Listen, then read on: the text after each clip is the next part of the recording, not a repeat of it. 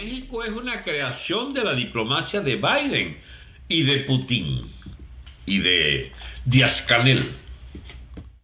Es un sitio de encuentro para los rastreros de esa clase política venezolana que llegue a una conclusión que ellos puedan acompañar. Pero detrás de eso no hay ningún gran plan de, de reconstrucción de Venezuela. Eso nos los dejan a los venezolanos, como no, ahí tienen pues, ya habría unas elecciones y que limpias, y ni siquiera eso son capaces de otorgar o de, o de hacer cumplir, porque ya se encargarán los chavistas de sabotear esa vaina si no les gusta. O de la MUT mostrar sus inconformidades y diferir y diferir. Es un entretenimiento en realidad, pero lo que está detrás de esa visión geopolítica de la diplomacia bajo Biden es algo así como Putin ayuda aquí, nosotros podemos ayudar allá, en tu frontera, pero ayuda aquí a que este pobre país reventado tenga alguna viabilidad futura. Y en la misma causa está embarcada también la eh, comunidad europea, con el gobierno de España de Sánchez como gran adalid. Por eso, mis amigos, es interesante ver lo que está detrás de las operaciones. Por ejemplo, la élite española que se defenderá con su poder judicial, que es lo único que tiene, tiene otras cosas, tiene algunas autonomías como la de Madrid al servicio de mantener en pie la nación española. Pero está acorralada la nación española por el nacionalismo bastardo este de los catalanes, eh, digamos, centrífugos, que es que dice, y los valencianos que quieren asociarse a, Cataluña, y los vascos que ya están idos hace rato. Este, ¿Y qué más? Bueno, los homosexuales, las lesbianas, este, la LGBTI, H, no sé qué vaina, que son las siglas de todos los grupos de minoría convertidos en portentosa fuerza desde el gobierno de Sánchez para entonces imponer que el, el, presupuesto de España es una rebatiña para las minorías.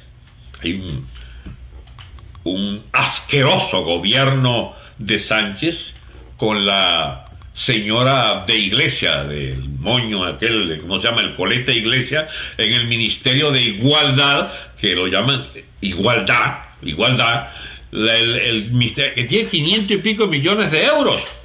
500 y pico millones para propalar teorías sobre la igualdad. Hay también carga el cambio climático como gran, como gran bandera pues, de gasto.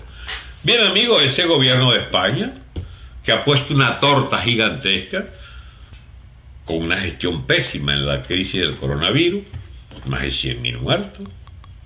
Bueno, ese gobierno de España está hoy asediado por los escándalos que está desatando y no hayan cómo manejarlo. Pero está poco a poco abriéndose paso los escándalos de, del pollo Carvajal solo tapados por los escándalos que vienen con SAD. Pero ¿qué son SAD y el pollo? Son dos figuras que representan esta lucha de la bendita geopolítica. SAD es una presa norteamericana y este, el pollo es una presa preventiva del gobierno español, de la élite de España, que quiere como controlar daños sobre lo que puede el chavismo, digamos, causar como estropicio contra España. Y entonces, bueno, viene el pollo acá y viene a completar lo que no le dejaron hacer cuando lo agarraron en, en Curazao, Aruba. Y logró, este, con un aspaviento allí que armó Maduro que le devolvieran a su pollo. Esta vez el pollo se vino a España con algunas garantías, pero este aquí que desde España está diciendo cosas muy inconvenientes para la propia élite española porque está desnudando lo que es las perversas complicidades del gobierno socialista comunista de España con el chavismo.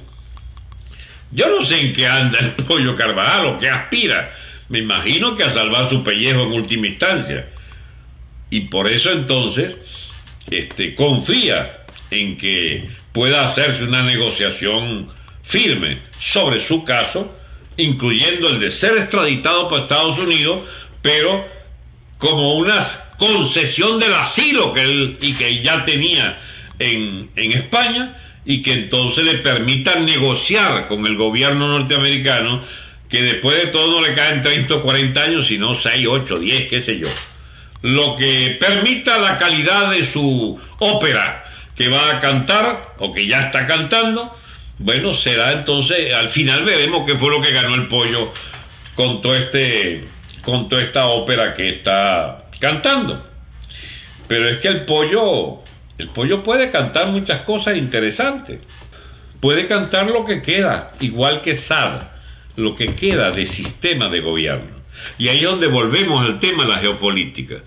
¿Qué es lo más grueso que tiene el gobierno de, los chavistas como débito, como débito no, como debe, como deuda con la comunidad internacional? Las ejecutorias de Irán en Venezuela y hacia América Hispánica. Venezuela es la plataforma, la piedra angular, el eje, no sé cómo más llamarlo, de la diplomacia iraní, del fundamentalismo islámico, como nueva potencia mundial de segundo nivel, pero aspirando a ser parte que juega a fondo, que juega fuerte en la geopolítica mundial los árabes, pero no los árabes árabes, los árabes fundamentalistas. Porque nosotros, que yo sepa, teníamos, teníamos excelentes relaciones con los árabes en la época de Carlos Andrés, en la época de Luis Herrera, de Caldera mismo. Todos eran, digamos, pactos con...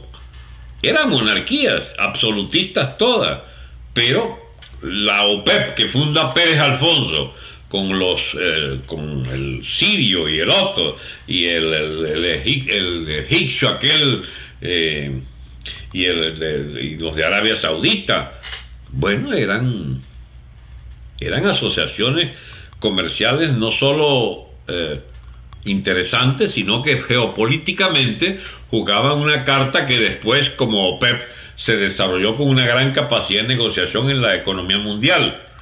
Los árabes agarraron su, su camino propio al desatar incluso un boicot petrolero eh, para castigar el apoyo norteamericano a el Estado de Israel y bien ese ese boicot petrolero árabe significó que recibimos fortunas de ingresos petroleros desde los años 70 hasta cuando duró eso que fue lo que dilapidó Chávez. Y entonces,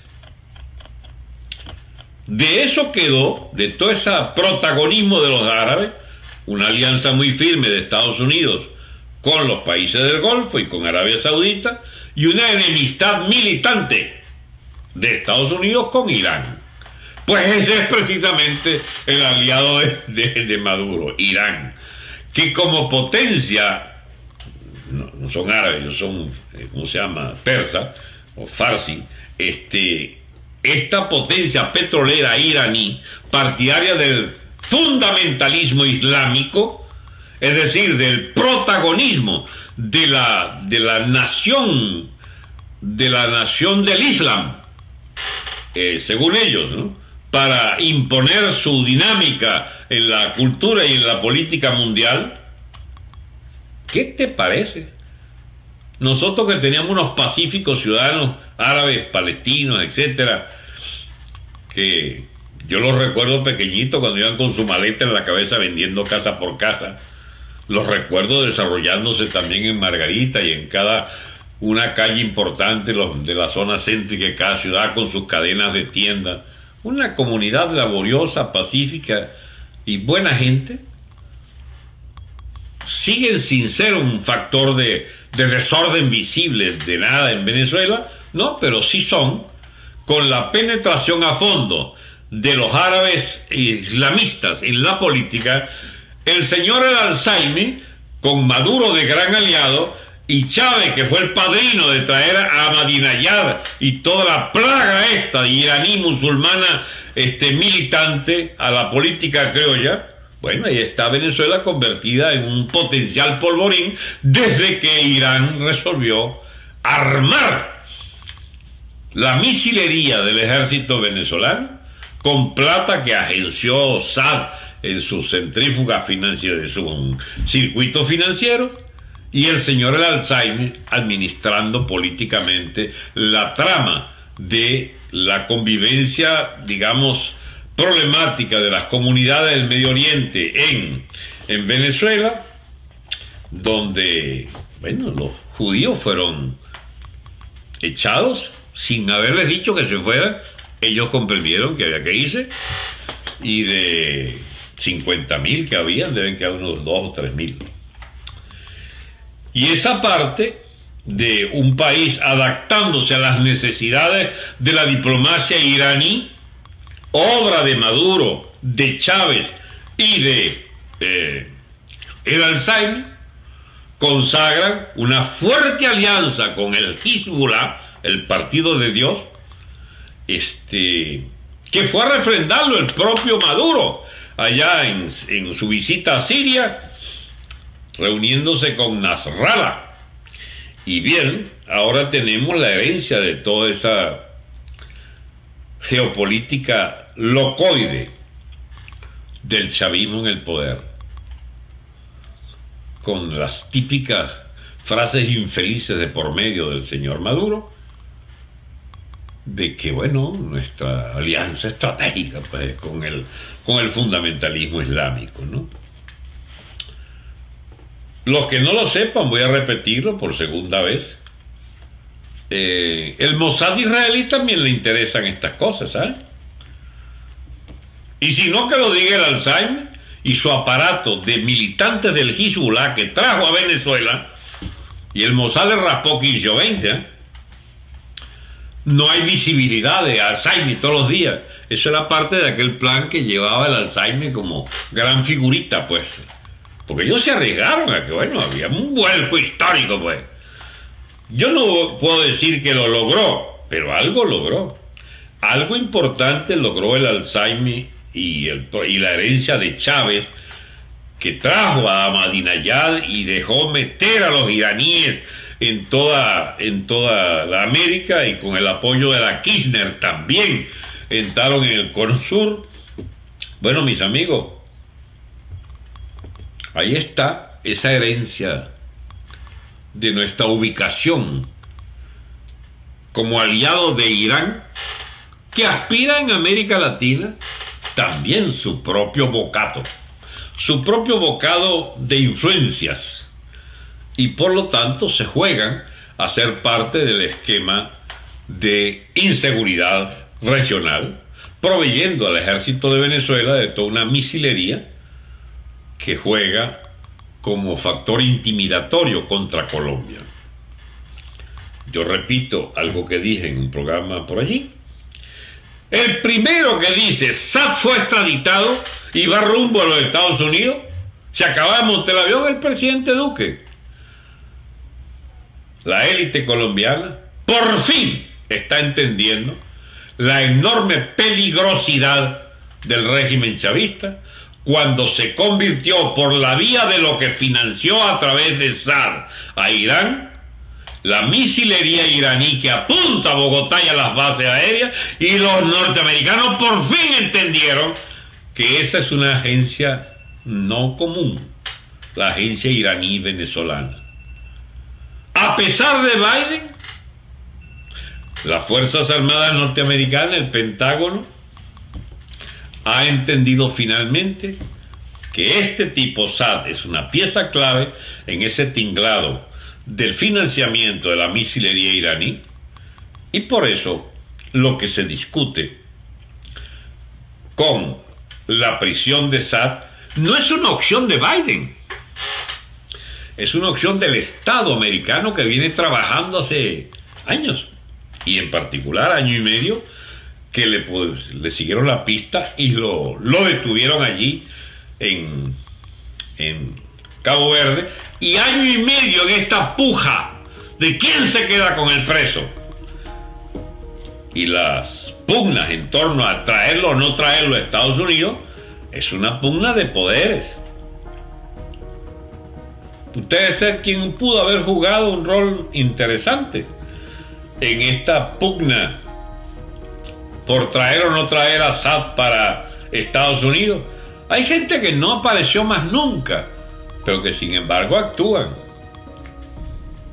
Sin embargo actúan. Se le presentó la renuncia a Chávez, la cual aceptó. ¿Se acuerdan de ese personaje? Ese es el cónsul en Oporto. Portugal.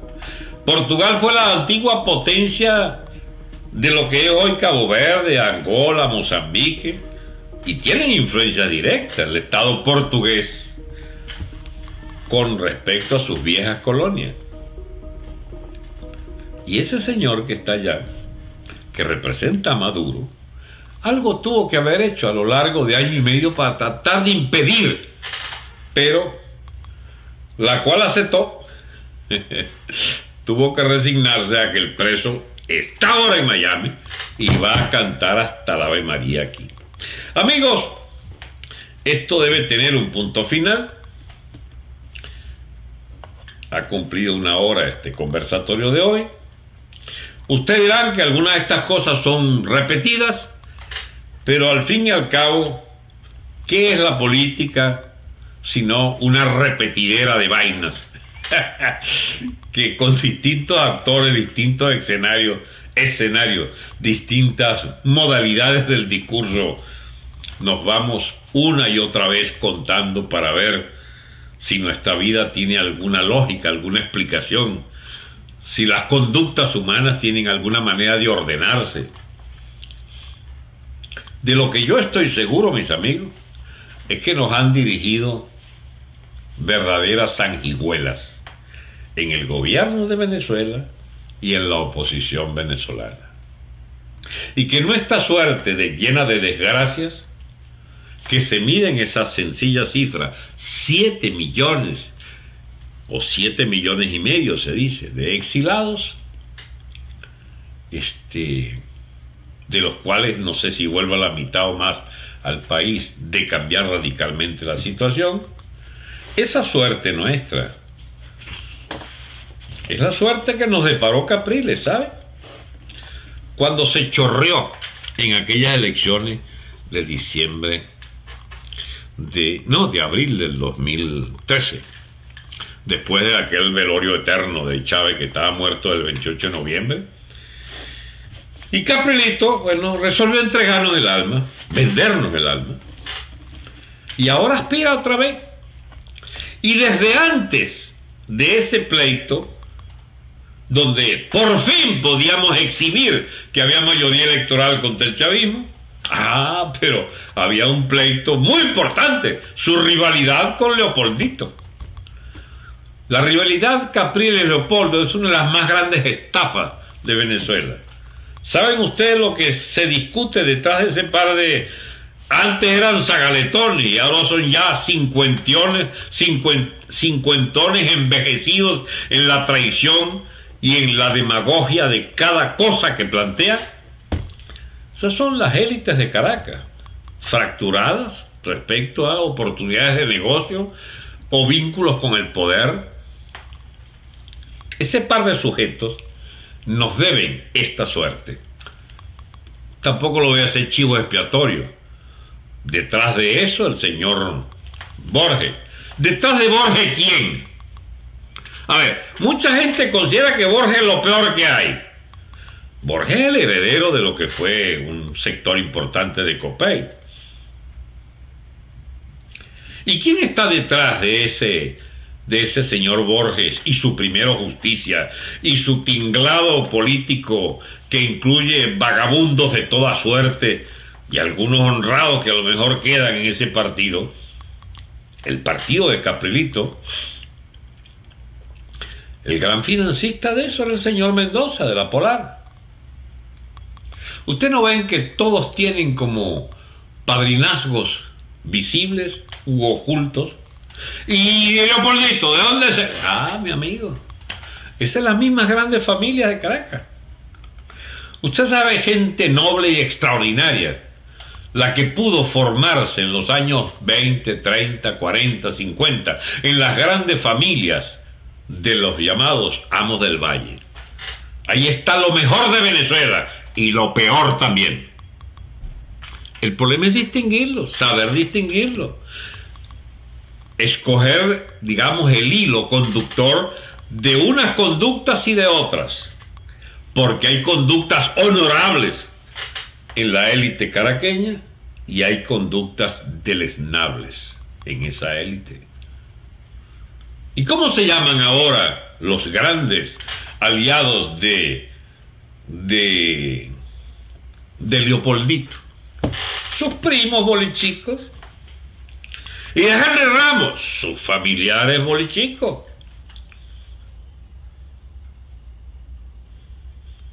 Entonces este es el mismo juego de toda la vida. Vuelven otra vez los mismos grandes apellidos, las mismas fichas de las riquezas malavidas, el blanqueo de capitales, etcétera, etcétera, y vuelven otra vez a escogernos quién nos dirige. Una vez, yo lo conté y lo voy a volver a... No vaya a ser que se pierda esa preciosa anécdota. Un emisario del grupo Cisnero estaba pasado de palo el tipo. No sé cuánto era mandado a decir o cuánto era eh, eh, frases o creación suya. que tú has hecho un trabajo excepcional, chico. Carajo, ¿cómo, ¿cómo me gusta oírte? Allá en la casa también te escuchamos mucho. En la casa se refería al grupo Cisnero, al grupo de Benevisión. Te oímos mucho, chico. Ahora yo te digo una vaina, Alberto. No te imaginas que tú vas a ser primero. Tú tienes que ser segundo. Bueno, chico, y quinto también, le dije yo. No sé qué mariquero le dije. En Venezuela hay en cada momento quien decide quién va de primero, quién va de segundo y quién no va. Ese tema, mis amigos, como ustedes verán, no puede ser del interés de nadie en este momento. Pero es nuestra vida cotidiana la que está representada en esas opciones. Alberto Federico Rabel, por ejemplo, del grupo Globovisión, decía quién iba primero y quién iba segundo. Y no era él en realidad. Había el grupo Globovisión representando grandes intereses de la élite caraqueña que resolvía quiénes dirigirían y quiénes no. Y tenía voceros ese grupo Globovisión. Su vocero principal era el señor Castillo. Todavía queda por ahí una, unos relumbrones de lo que fue ese, ese vocero y de lo que fue esa vocería y lo que fueron esas opciones están con Leopoldo. ¿Sí? De manera que habría que alinearse con Leopoldo, con el, con el tocayo. nah, esta vaina hace rato cambió, mis amigos. Las élites tienen derecho a seguir hablando lo que les dé la gana. Pero en la sociedad esta de las de las, ¿cómo se llama esto? De las redes de, de Internet. Este programa lo oirán miles y miles y miles y lo reproducen y llega a miles y miles y miles de direcciones. A mí me hablan de que tengo bastante influencia. Debe ser útil tenerla. Pero lo único de lo que yo estoy absolutamente seguro es que lo que yo haya dicho Nadie me lo mandó a decir. Ni lo digo para conveniencia de nadie. A no ser la conveniencia de las cosas, de los ideales, de los intereses que yo creo correctos, que son los de mi país. Yo creo que debe haber una nueva élite venezolana. no discuto la necesidad de se constituyan en el futuro inevitables grupos de presión e inevitables coaliciones que dirijan los asuntos de Estado. Yo estoy muy lejos de concepciones ingenuas según las cuales hay que dejar por, por la libre. Necesitamos un Estado fuerte en Venezuela y ha de haber una dirección. Tiene que haber una dirección. Tiene que haber un inmenso proceso de reconstrucción económica donde deberá haber capitales privados que dirijan el grueso de esas actividades económicas. Parémonos un instante en esta afirmación. Pero tiene que ser a partir de una pelea que hagan y donde cada quien gane por la competencia de su intelecto y de sus capacidades y habilidades, la que determine quién se queda con las mayores tajadas del mercado. Lo que debe garantizar el Estado es idénticas capacidades de que se, que se desarrollen en un mercado libre, en medio de un respeto irrestricto a la propiedad privada y sobre todo, mis amigos, en una indiscutible igualdad ante la ley. No se vale el privilegio. Y esas élites son hijas de los abusos y de esos privilegios. No se vale Cadivi, donde tú sí y tú no. No se vale Recadi, tú sí y tú no. Yo conocí a Jaime Lucinchi, ya después cuando estaba en su casa y yo llegué a cierta notoriedad por allá en el año 2000. Y lo conocí sin ya sin el relumbrón de los focos, ¿no? Me hizo muchas confesiones personales. Carlos Andrés también. Esta gente yo no voy a agregarle improperios ni, ni mezquindades a sus nombres que ya están en la historia de Venezuela y que la memoria la defenderán los que deban defenderla. Pero conociendo a Lucinchi de cerca, yo sí creo en la honestidad de una frase, no estoy hablando de la honestidad de Lucinchi, estoy hablando de la honestidad de una frase que delató muchas cosas de los intrínculos del poder. Respecto a lo de Recadi, Lucinchi dijo, me engañaron los banqueros de Caracas.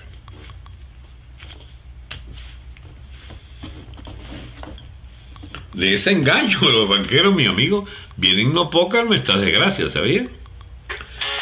No puede ser que la moneda tenga un valor para uno y un valor para otro.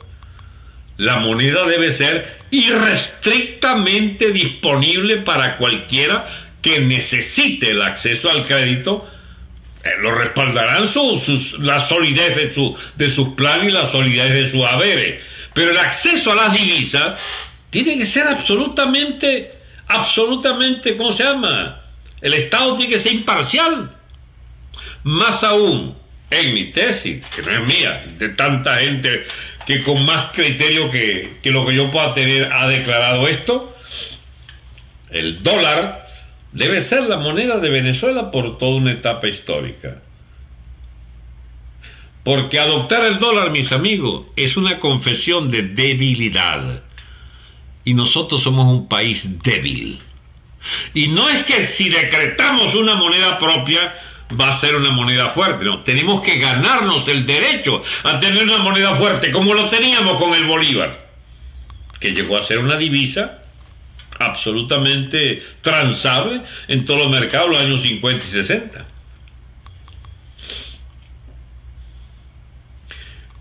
El acceso al dólar es natural porque debe ser la moneda de los venezolanos.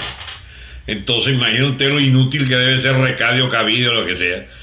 Ahora, adoptar el dólar significa una estrecha alianza con los Estados Unidos, ¿sabes? Porque el flujo, la disponibilidad de efectivos y todas esas cosas, y de crédito, y la, y la asociación de hecho con la banca norteamericana para el manejo de toda clase de activos, Y de los pasivos, por supuesto, tiene que ser en base a un acuerdo político con, Estados Unidos. Nosotros tenemos que ser parte de un sistema de integración económica con Estados Unidos. Esta parte la gente o no la entiende o le parece impropio hablarla de una vez. Yo no tengo problema en declararlo de una vez, porque nosotros jugamos con las cartas sobre la mesa, mis amigos. Nosotros somos de Occidente, pertenecemos a Occidente. Si Estados Unidos capitula y entrega el liderazgo de Occidente, es otra historia. Pero mientras Estados Unidos quiera reivindicar su liderazgo de Occidente, nosotros somos de esta parte del mundo y la potencia líder en esta etapa de la dialéctica de imperios a nivel mundial, nosotros somos parte de, no los intereses norteamericanos, sino de su interés en conservar este espacio geográfico que representa Venezuela y sobre todo para ellos Colombia, que es su pieza fundamental en el, en el área de, por el, carácter bioceánico de, de Colombia y muchas otras cosas. Bien, nosotros somos parte vital de ese acuerdo y el Caribe, como casi un lago interior norteamericano. Pero todas esas discusiones hay que hacerlas frente al país, frente al país. De eso nunca habla ni Caprilito ni Leopoldito, porque lo de ellos es la comidilla política para ver quién carajo le pone la mano a no sé qué, a no sé qué reales, siempre anda buscando unos reales siempre. Y esa tragedia de Venezuela y de su clase política, todos ladrones, Dios mío. Y los que no son, que están en curso intensivo para aprender a robar. Esa óptica, Dios mío, es una óptica malsana, vulgar, absolutamente retardada. Corresponde, qué sé yo, a sociedades primitivas, a países tribales, no sé qué carajo lo que encuentran este, en, como referente histórico estos personajes que cultivan el poder en base a la cercanía con el poder económico de alguien. Bueno, sí, no, es que, no, no es que sea una cuestión venezolana, esto a nivel universal. Es consabido que las fortunas privadas han determinado muchas cosas y siguen determinando muchas cosas. Pero la verdad se ha dicho, mi amigo, aquí estamos, en este hoyo histórico, por responsabilidad de las élites económicas venezolanas. Que un buen día prefirieron a Chávez y descartaron a Salas Romer, con periódicos de primera línea que levantaban a Chávez y hundían a Salas Romer y televisoras. Esta historia nunca dejaré de contar hasta el día que me muera. Otero Castillo, tú nos debes la tragedia de Chávez. Señores Capriles, de la cadena Capri y sus asociados, ustedes nos deben la llegada de Chávez. Señor Mendoza, la Polar le debe a los venezolanos que durante 22 años de Chávez usted no cesó de crecer en su gigantesco eh, establecimiento eh, privado de la Polar, mientras todos nos reventábamos como nación. Yo recuerdo a Henry Ramos Ayub llegar a una reunión allí de cogollo que tenían los adecos y me invitaron, y yo fui. Y Ramos Ayub llega con la noticia, vengo del Marriott, el hotel ese que está ahí en el centro. Estamos hablando de 16, 17 de enero del año 2003. ¿Cómo está la vaina? en medio del paro cívico, indefinido, como le gustaba llamarlo a ellos. Bueno, y dice, dice Henry Ramos, Escotet dice que él se va para el carajo, que él no sigue financiando. Igual Mendoza, la polar. Que ellos no siguen porque esto está fracasado. Yo no voy a criticarle que se retiraran. Efectivamente, será una huelga fracasada. Y bien pendejo era si seguían metiéndole plata a los vagos que dice que están en la pomada de la dirección o el, el activismo, y no es para ellos, que aquí se coge sus reales. La logística, es como la logística el día de las votaciones. La logística, entonces le dan los empresarios privados una platada a los partidos políticos y se lo cogen los dirigentes. Y al militante, chico, le mandan un, un sándwich de mortadela. Bueno, yo recuerdo como si fuera hoy, cuando entendí el peso de la élite en estas decisiones. Es decir, se retira Fede Cámara y los intereses privados fundamentales, se retiraba el señor Escotet, pichón de lo que sería el más grande potentado bancario en el país. A su vez hablando a nombre de otros, porque cuando no eran fortunas propias ellos hablaban a nombre de otros afortunados. Bueno, significa que está desenganchando la élite del chance de que la MUD pudiera dirigir el país después del asiago mes de diciembre-enero de la huelga general indefinida.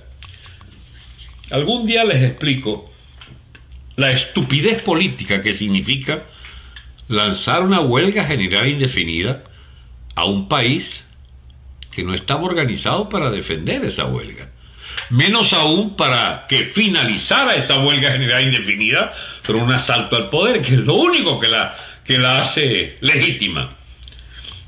Para los que quieran hacer huelga alguna vez en la futura Venezuela, porque ahora no hay quien pueda organizar huelga de qué.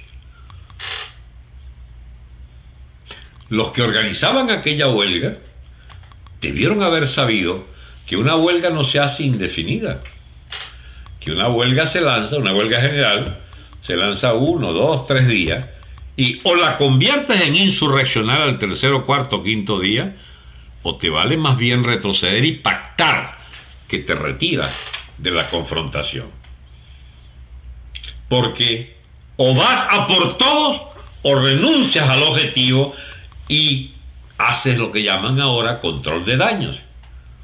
No lograste el objetivo, te retiras. Vean ustedes en otro escenario la astucia elemental del vagabundo Chávez este. Lanza miles de soldados a una batalla infernal en una, en una salida aventurera del golpismo el 4 de febrero y en un momento determinado Antis, que se niega a cumplir la orden de, de Carlos Andrés, échenle plomo. No la cumplió. Él prefirió pactar y coordinar la entrega de Chávez. Y Chávez, que tenía la alternativa de seguir alzado o no, pide la rendición y dice, por ahora los objetivos no han sido cumplidos. Y se hizo famoso con eso.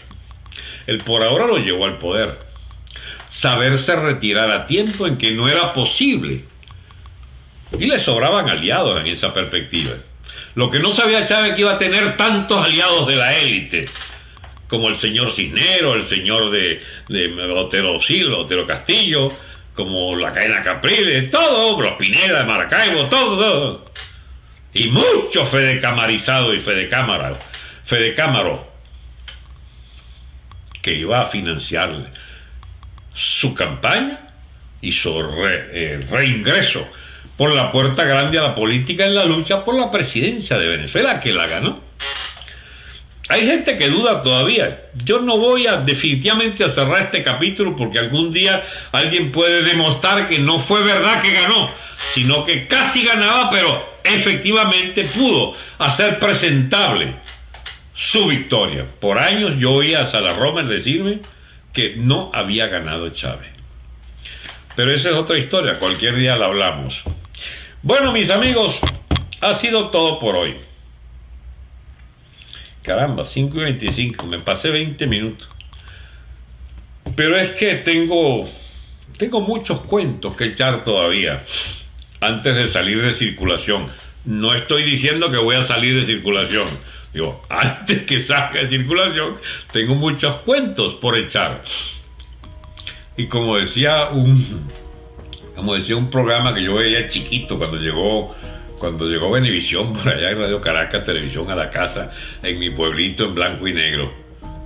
Había un, un programa a medianoche, no, a las 11 de la noche, se llamaba La ciudad desnuda. Eran historias de Nueva York, no sé qué vaina. y decía, hay muchas historias en la ciudad desnuda. Esta ha sido solo una de ellas. Esa, esa frase bien acomodada me gustaba mucho. Y bien amigos, hay muchas historias en la ciudad desnuda, en el país de la ruina, Venezuela.